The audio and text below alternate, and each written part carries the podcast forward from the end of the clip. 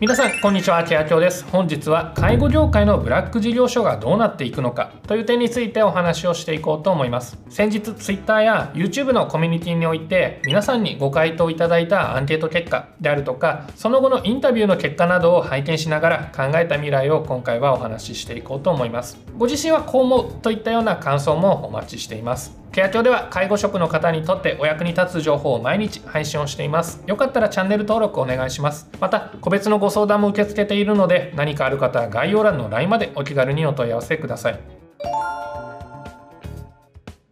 まずは現状皆さんがブラック施設についてどう思っているのかを見ていきましょう。まずご自身の勤める事業所がブラックだと思っている人は68.1%ブラックではないと思う人は31.9%いるとのことでした。これはブラックだと思っている方非常に多いのではないでしょうか。また細かく見てみると有給が取れてない人の割合は38.7%残業代が適切に出ていない人は53.2%介護職には禁止をされている医療行為が行われているというふうに答えた人は28.5%利用者様への暴力虐待を見てしまったあるという方は21.7%というような形でこうした数字が各事業所で行われているということが分かりました。このどれをとっても大きな問題なのではないでしょうか。それぞれ個別の特集もしていきたいと思っています。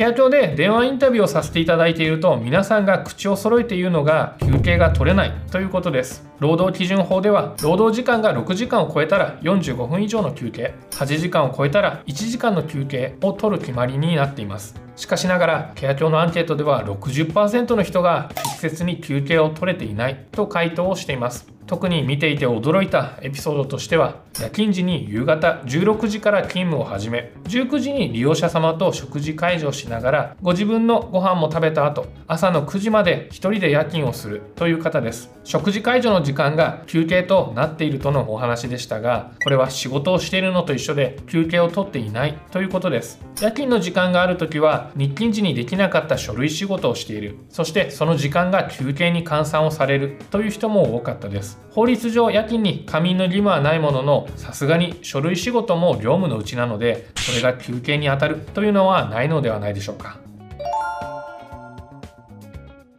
こういった休憩が取れない状況で介護職はさらに人手不足になっています。厚生労働省の推計によると2040年には今時点の介護職に加えて69万人が必要と言われています。これは島根県の人口にも匹敵をします。どれだけ人手不足なのかよくわかるかと思います。ただ待遇改善の観点から言えばもしかしたら追い風になるかもしれません。これは需要と供給で考えると分かりやすいかと思います。シンプルに市場原理に従うとある商品の需要が供給を上回っている状況では値段がつり上がります。例えば任天堂のスイッチなど人気の商品を買いたいけど手に入らないという人が多く転売の価格がつり上がっていったのを覚えているかと思います。それと同じことが介護でも起こる可能性があります。介護では介護職が欲しいけれど来てくれない施設さんが増えて利益が上がっている事業所が好条件で介護職を採用するという流れが起こる可能性があります。もちろん介護保険で成り立っている部分があるのでお給料も青天井ではありませんが徐々に上がっていくということも期待ができそうです。